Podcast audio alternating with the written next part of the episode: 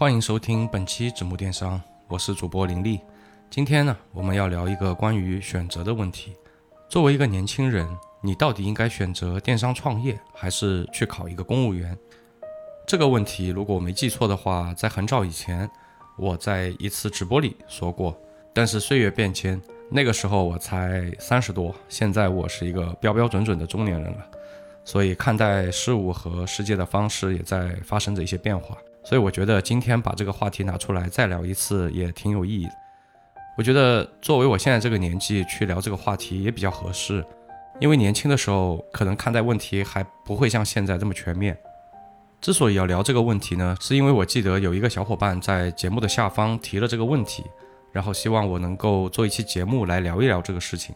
当时回复他说是好的，然后因为我个人原因呢，这个问题拖了很久，但是答应的事情总是要做到的。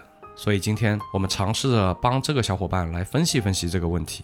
其实这个问题是一个千人千面的问题，你会发现这个问题别人给不了你任何的实用性的建议，即使给你一个选项，那也是别人的选择，不是你的。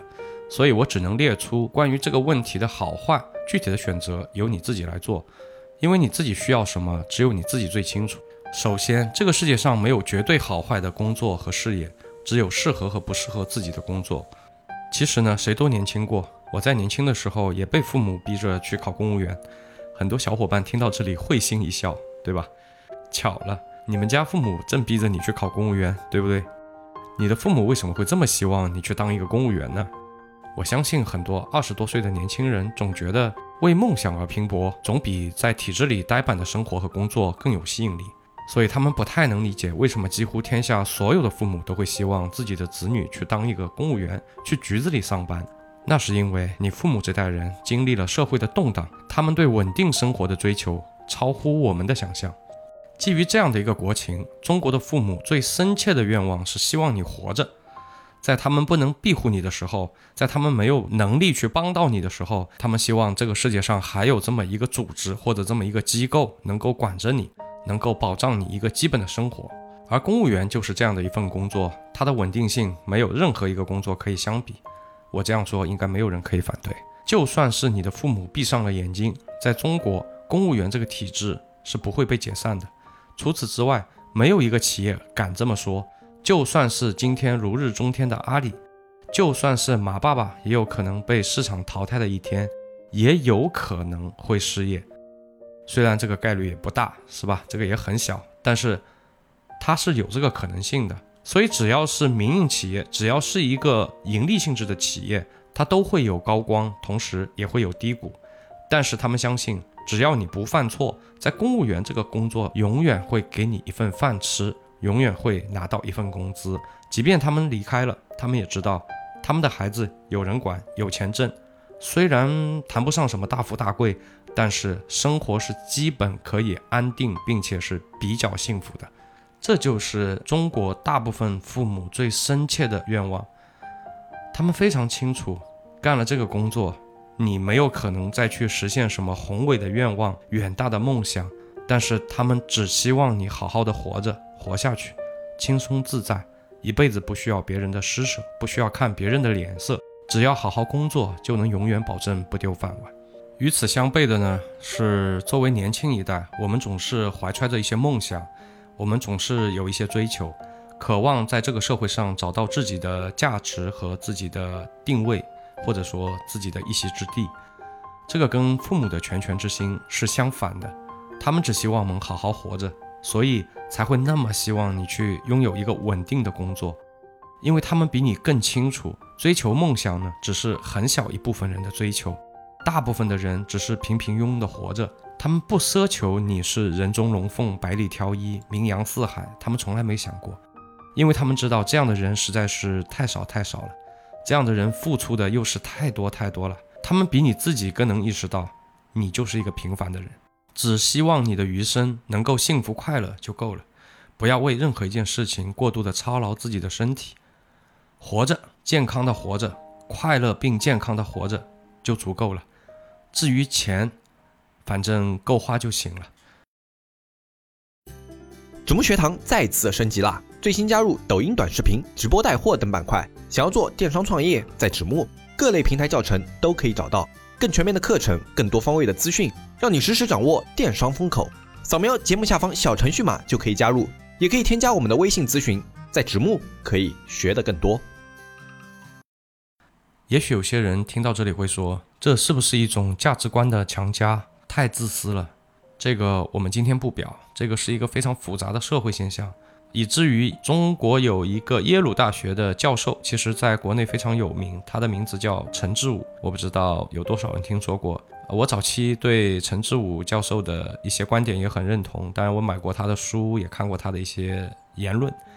陈志武教授明确表示，将来或许考虑，注意是或许考虑，不再招收来自中国的博士生，就是因为中国的家长对孩子的生活介入太深了。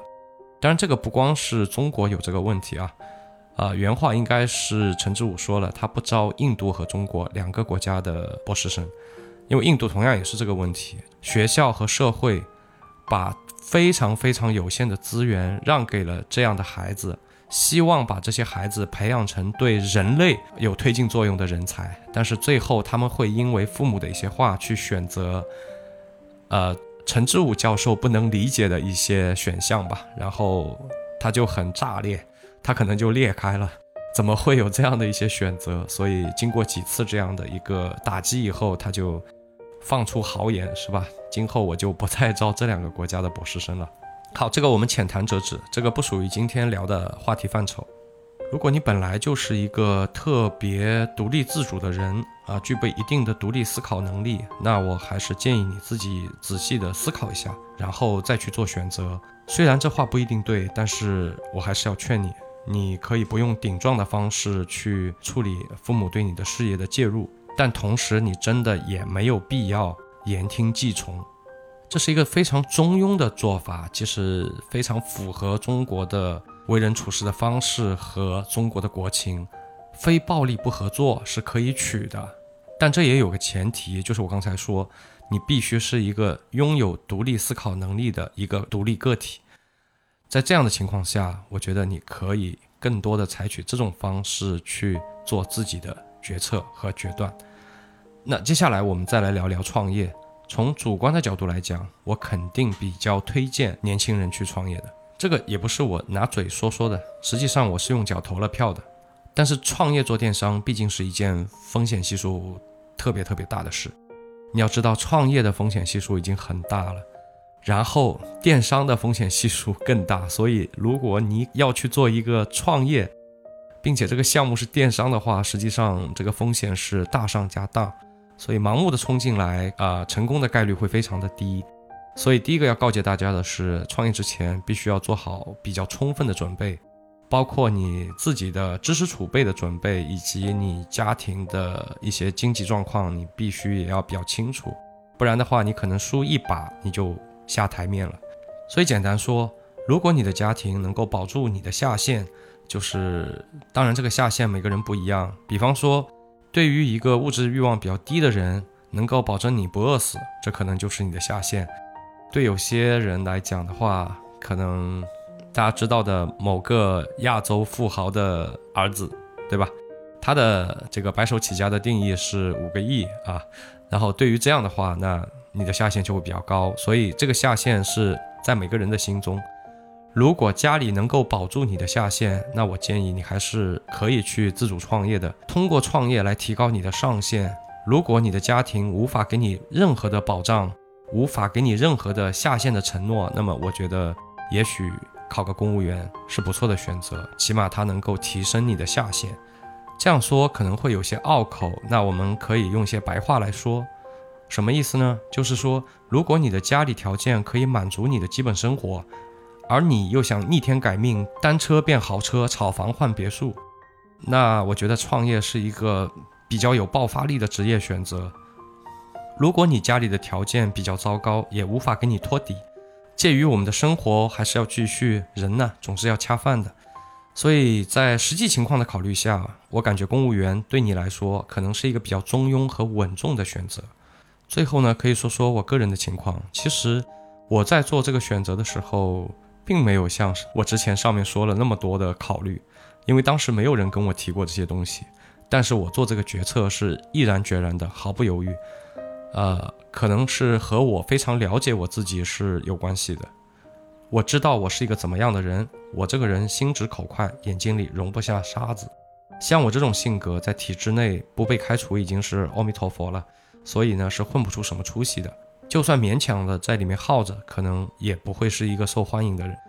另外，我知道我是一个极端的理想主义者，我相信我可以通过自己的努力做出一些对社会有价值的事情。这个过程当中，我会得到社会和周边人的认同。我相信我的获取和我的自身价值的实现是正向挂钩的。我无需溜须拍马。我是否可以给我的家人提供更好的生活和安全感，取决于我每天做了什么有价值的事情，而不是我今天说对了什么话，或者博得了什么领导的欢喜。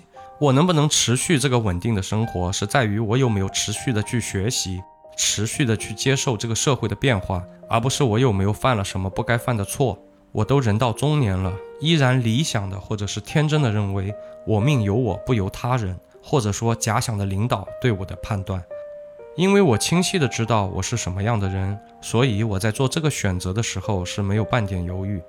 现在我的很多同学在我这个年纪，差不多也都混到了正科、副局、正局，工作相对还是比较轻松惬意的。收入上虽然说不上什么大富大贵，但是那种进可攻、退可守的从容，很多时候真的是要到中年你才能够去体会的。